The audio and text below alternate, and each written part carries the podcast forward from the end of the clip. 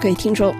如果说大西洋两岸的美欧国家一年多来面对俄罗斯入侵乌克兰的战争表现出了极高的协同一致的话，欧洲面对中美两大国在遥远的印太地区的激烈竞争，如何选边站，一直都是引人关注的话题。中国也在中美关系高度紧张的背景下，试图在欧洲找到突破口，希望欧洲不要追随美国的强硬路线。欧洲内部也确实长期都有拒绝紧跟美国战略的声音，但事实上，欧洲近年来正越来越多地在印太地区显示自己的军事存在。在强化与亚洲经贸往来的同时，二零二三年七月，法国和德国也都以各自的形式参加了美国和澳大利亚以及其他印太地区盟友举行的护身军刀联合演习。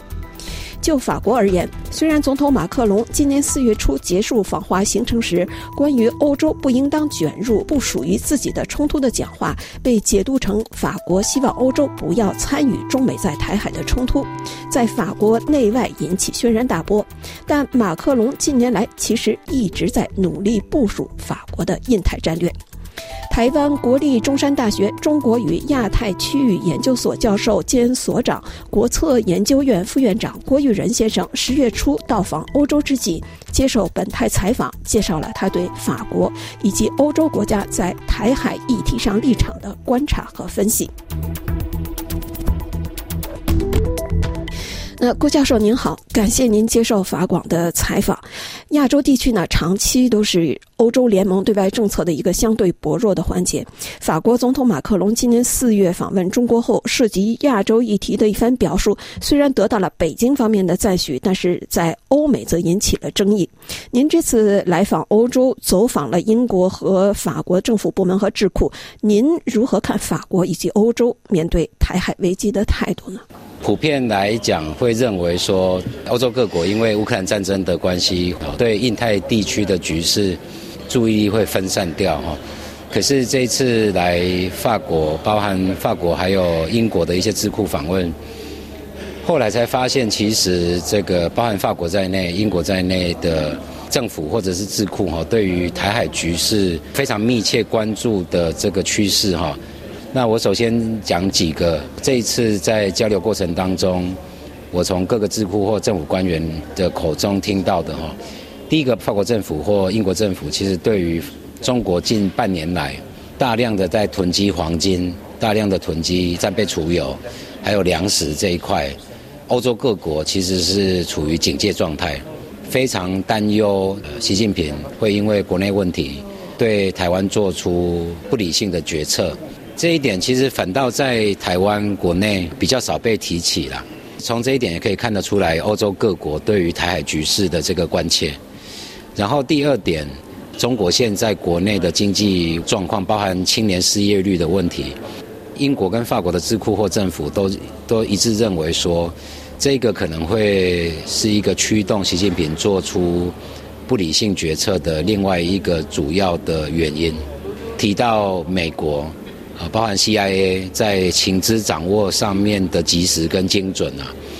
呃，英国跟法国政府还有智库对这一点都是感到除了震惊之外，当然是相当佩服了。所以从这几点来看的话，其实并没有因为乌克兰战争的长期化分散掉英法等欧洲主要国家对台海的关切。我其实我们从五月的 G7 的峰会也可以很清楚的看得出来，这个已经几乎是变成世界主要国家，包含欧洲各国的一个主要的共识，就是要形成一个国际的舆论来贺阻北京有任何不智的举动啊。那如果在范围缩小一点，在法国来说，包含您刚刚提到的马克总统到北京去访问，提到说欧洲不应该卷入不属于自己的纷争。这一件事情不止在台湾呐，其实在全世界，包含欧洲、包含美国，都引起轩然大波了哈。实际上，就如同刚一开始提到的哈，对台海和平稳定的高度关注，已经不单单只是美国或日本少数几个国家的一个一个共识啊，啊，它其实反而是反映全球民主国家的一个共同关切。所以马克龙在四月份的这个发言，其实反而让欧洲各国更警觉到说，这个台海和平稳定的确是对世界局势是有这个重大影响的哈。可是法国对台湾的安全协助，或者是试图去稳定呃台海周边的局势的努力，并没有被马克龙总统的这个专访而受到影响哈。今年光四月、六月跟九月。法国军舰就有三次通过台湾海峡，那也是唯一一个欧洲国家有派军舰定期性的去巡巡弋台湾海峡。法国原来的政府的宣誓是一年两次，可是在今年二零二三年，法国军舰在九月份的时候是第三度通过台湾海峡，所以法国官方跟法国智库对这一点，他们是相当自豪的说。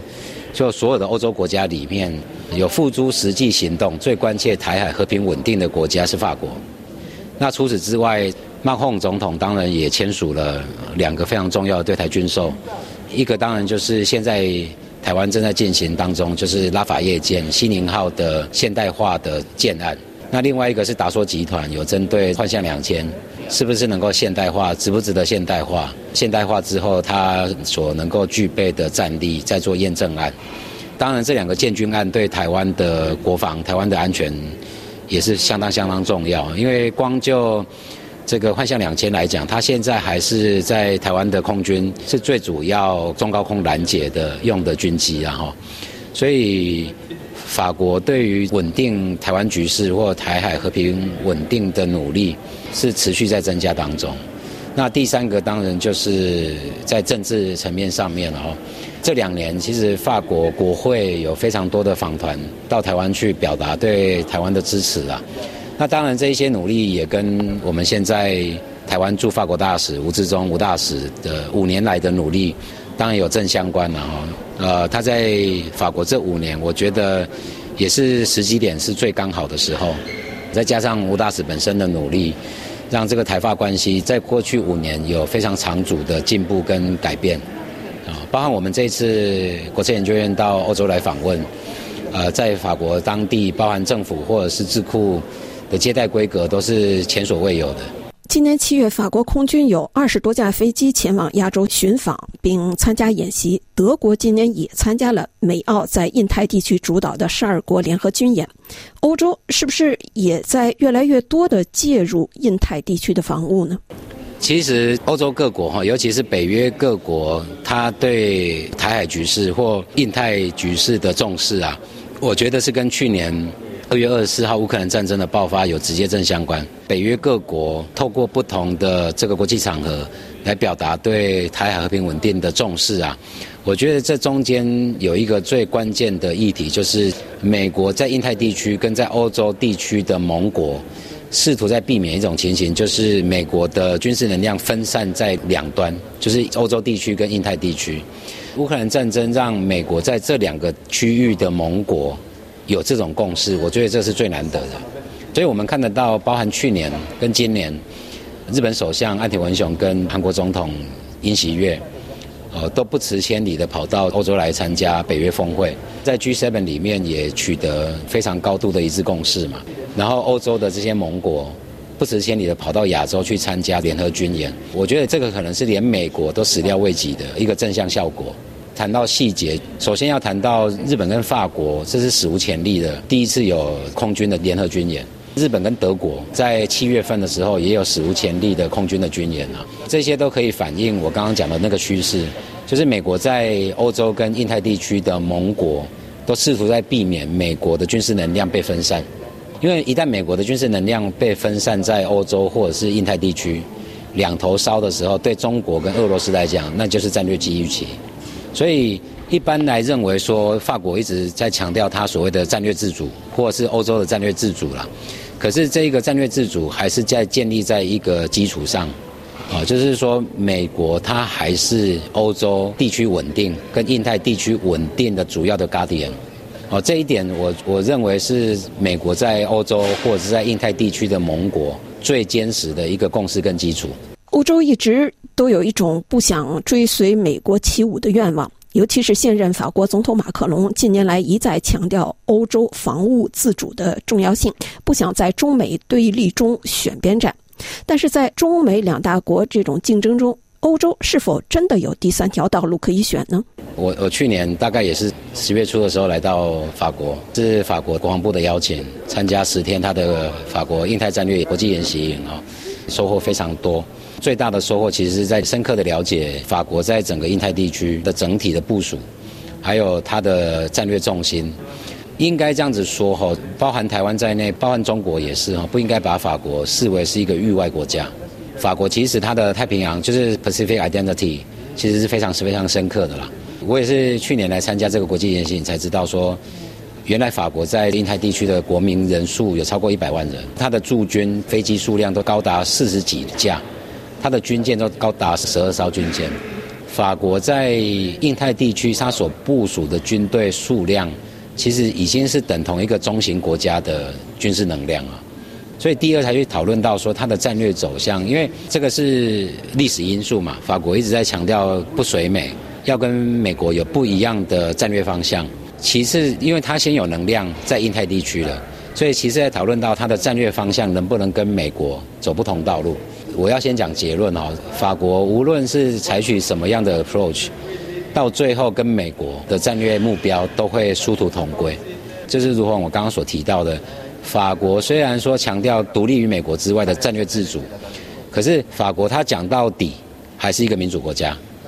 它还是强调反对北京片面以武力改变现状这一个底线，所以我们才看得到说为什么法国跟日本签署了那么多安全协议，甚至于已经跟日本进行第一轮的空军的联合军演，然后甚至于在多国军演里面，他也没有排斥跟美国一起联合军演，所以。无论法国怎么去强调战略自主性，到最后民主国家在面对威权国家试图以片面武力改变现状的情形上面，到最后还是殊途同归。纵使他利用的平台可能不是美国主导的平台，可能是日本主导的，也有可能是其他国家所主导的，可是在那个在实质意义上都改变不了，他还是现状的维持者，其中一个一个主要的会员国。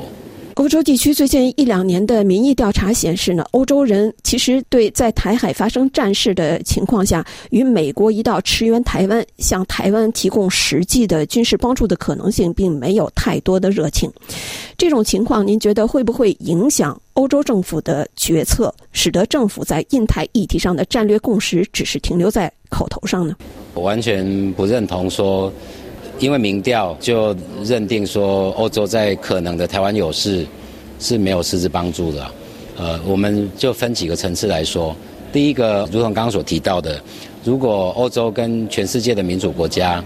形成一个高度的国际社会的共识，就是反对片面以武力改变现状。这个高度的共识在平常的 operation，如果刚刚提到的，北京开始已经有计划性的在囤粮、储存黄金。储存战略储油的时候，欧洲已经开始有警觉，会发出警告。这种事前的 deterrence 是欧洲是可以做得到的。这个当然对台湾的实质安全是有帮助的。第二点，欧洲只要是在态度上面是反对片面改变现状，反对北京武力犯台，它在实际上的军事战略上面，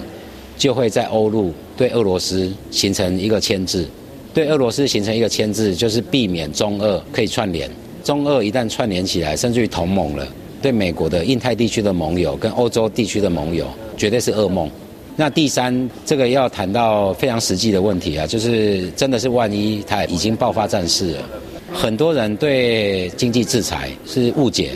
经济制裁并没有办法避免战争，也没有办法结束战争。可是经济制裁会发挥一个非常重要的功能，